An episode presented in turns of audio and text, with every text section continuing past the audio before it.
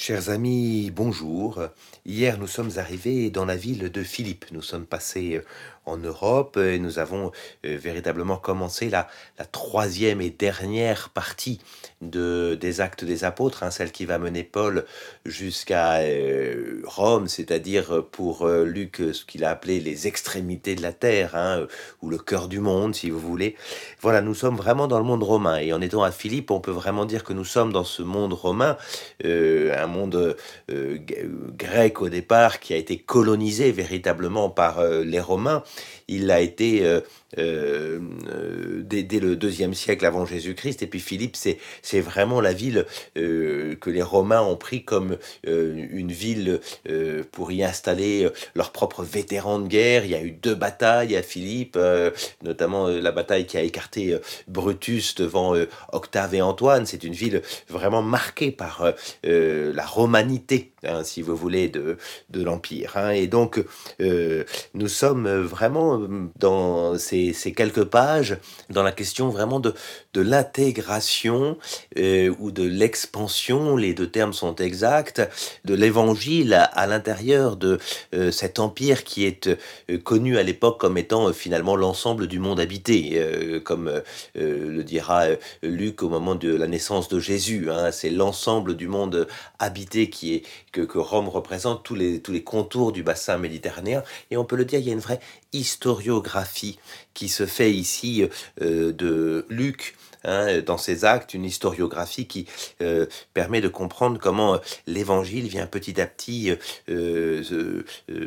influencer, se répandre dans, dans, ce monde romain et, donc dans ce monde païen. Et ce que nous allons lire aujourd'hui, et que je vous invite à lire d'ailleurs par avance, hein, c'est-à-dire ce qui se passe à Philippe, nous y sommes arrivés hier, le chapitre 16, les versets euh, 16 à, à, à 40, hein, c'est-à-dire toute la fin du chapitre 16.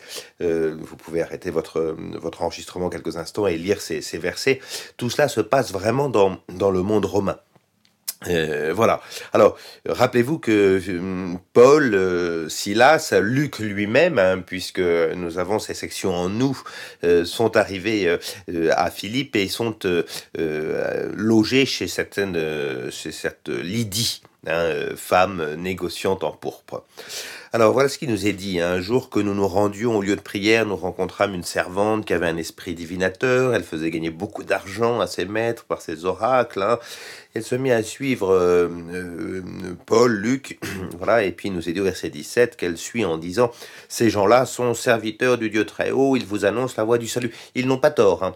Euh, elle n'a pas tort, pardon, mais euh, elle fit euh, cela pendant tant de jours qu'à la fin, Paul en est excédé et euh, va chasser cet esprit divinateur hein, euh, au nom de Jésus-Christ. Hein. Vous voyez, c'est pas inintéressant de voir que Paul partage aussi la puissance qu'avait Jésus sur euh, les esprits, cette puissance même sur les, sur les démons.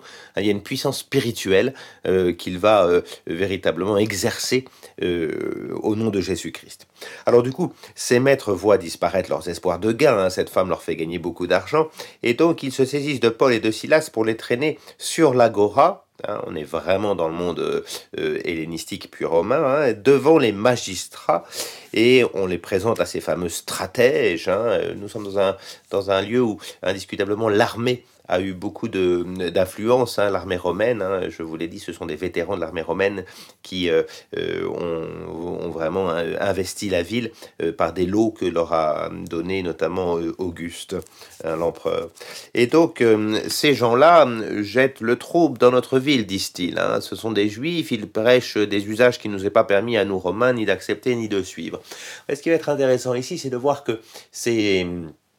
Euh, euh, ces stratèges font pas la différence entre les différents types de juifs. Hein. Ce sont des juifs, euh, on n'est pas encore capable de discerner si euh, de quelle secte ils appartiennent. En quelque sorte, on peut dire qu'on est encore à une époque à laquelle le christianisme euh, fait partie des sectes juives, des différents courants juifs. Donc, vous voyez, pour les païens, ce sont des juifs, un point c'est tout, juifs chrétiens ou juifs pas chrétiens, hein, qu'ils croient au Messie ou croient pas au Messie, peu importe. Vous voyez, donc ici, il y a assimilation en quelque sorte. Hein, dans un premier temps, des chrétiens avec, avec les juifs. Hein, et, de fait, il y a encore bien peu de païens qui sont passés au christianisme. C'est encore essentiellement une des sectes juives, mais on reproche précisément une chose qui, qui va être importante, c'est une forme de prosélytisme qui est interdite aux juifs dans l'Empire. Hein.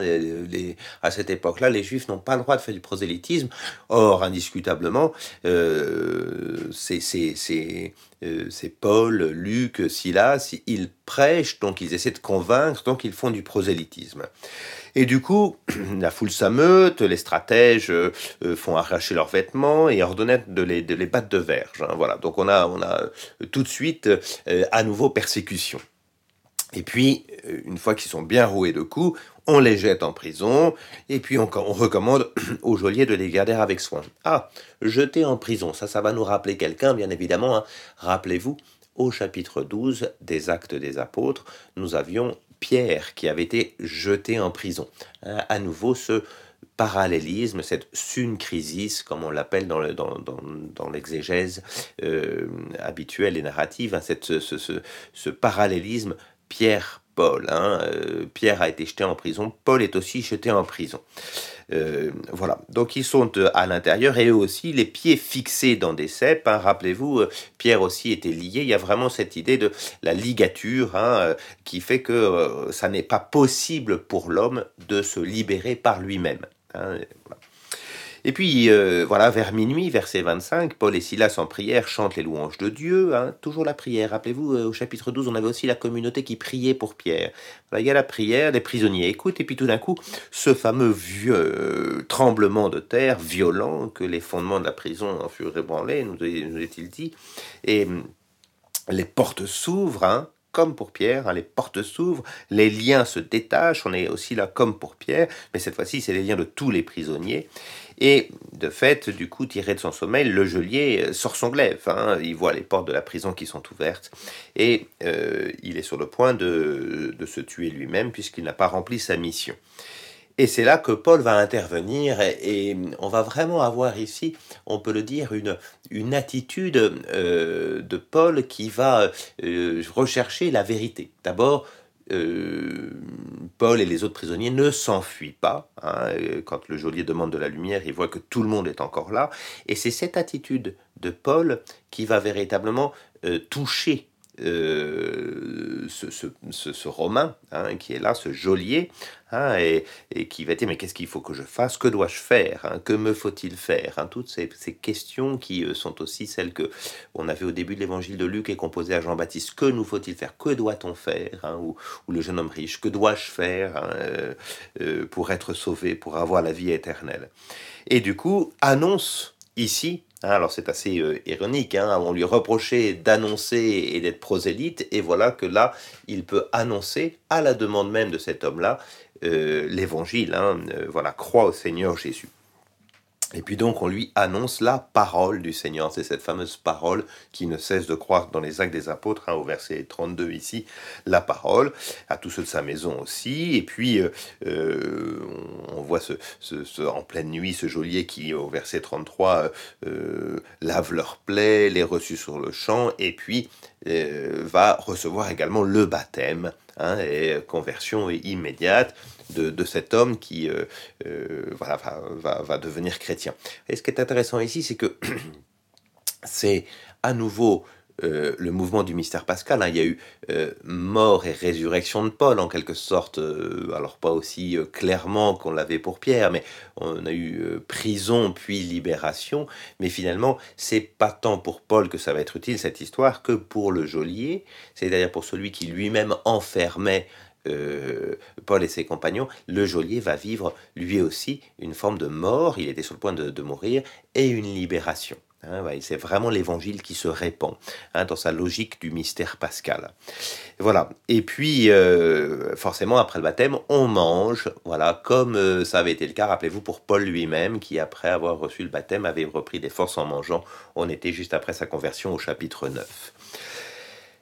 C'est alors que va se passer, euh, et je suis content de prendre un peu de temps sur, sur euh, cet épisode, euh, un épisode assez étonnant, hein, parce que les stratèges finissent par envoyer les lecteurs dire au geôlier, relâche ces gens-là. Probablement, il y a la certitude qu'on n'a pas été tout à fait correct avec eux, on préfère les relâcher. voilà, une autre, un autre texte, vous savez que les actes des apôtres, comme tous les textes bibliques, ont parfois des variantes. Il y a une variante Hein, euh, qu'on appelle la variante euh, occidentale euh, du texte ici, qui, qui rajoute un peu plus de détails pour, pour essayer de, de, faire comprendre pourquoi est-ce que ces stratèges finalement envoient dire qu'il faut relâcher ces gens-là. Toujours est-il que ce qui va être important, c'est la réaction de, de, Paul par rapport à ça. Hein, qui va dire au verset 17, Ils nous ont fait battre en public et sans jugement, nous des citoyens romains. Alors là, on va apprendre euh, que Paul est citoyen romain, euh, qu'il n'est pas seul, hein, Luc doit l'être également.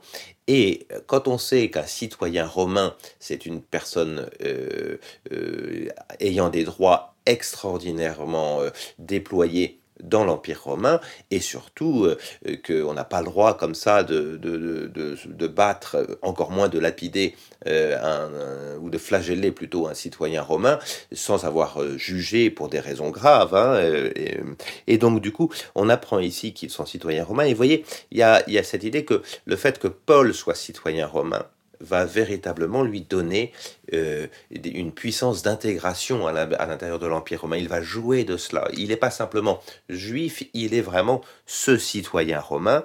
Hein, et, du coup, euh, forcément, euh, faisant jouer ce droit-là, qu'il n'a pas dû pouvoir faire jouer la veille, il leur fera jouer un tout petit peu plus tard aussi. Hein. on l'aura au chapitre 22-23 de, des Actes des Apôtres, on le verra également quand il sera à Jérusalem, il fera jouer de ce droit-là d'être citoyen romain. Hein, euh, et il dit, ben voilà, on nous a fait euh, battre en public et maintenant on veut euh, nous faire sortir à la dérobée. Hein, voilà, ben ça ne va pas. Paul n'est pas d'accord. À nouveau, vous voyez, recherche de la vérité. Hein, il aurait été sans doute plus simple pour lui de profiter de, du mandat de sortie pour sortir et puis on n'en parle plus. Pas du tout. Hein. vous avez la deuxième euh, réaction de Paul, après celle de n'être pas évadé de prison, maintenant de ne pas partir en cachette. Paul veut la vérité.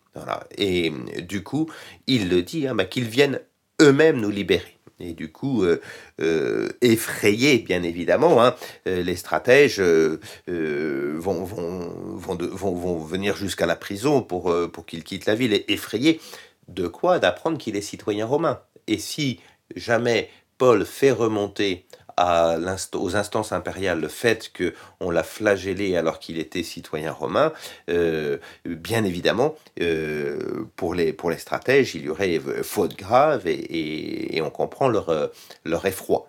Hein. Et puis du coup, euh, Paul, euh, qu'on presse de sortir de la ville, euh, va pas tout de suite quitter la ville. Hein. il va le prendre le temps, de, avec Silas, de, de se rendre chez Lydie. Hein. Alors on a un peu perdu Luc en route, là, vous voyez, on, est maintenant, on est revenu dans, une, dans la troisième personne du pluriel. On nous dit, sortir de la prison, Paul et Silas se rendirent chez Lydie. Hein, on, a fini la première des sections en nous. Hein, euh, voilà. Et ils revirent les frères, les exhortèrent et ils partirent. Voilà. Donc on a vraiment euh, euh, ici, vous voyez, s'il faut garder de, ce texte de, belles choses, hein, on a véritablement le parallélisme entre Pierre et Paul, et puis le fait que Paul ici aura une, une comment dire, un comportement, une attitude qui sera profondément chrétienne. Il ne s'évade pas de la prison, il convertit son geôlier, il ne veut pas partir euh, en cachette. Voilà, euh, c'est euh, véritablement un texte magnifique. Alors demain, nous, travaillerons le chapitre 17. ce chapitre 17 qui nous fera arriver jusqu'à Thessalonique, nous lirons les 15 premiers versets, vous pourrez les lire par avance. Voilà, à demain et merci pour votre attention.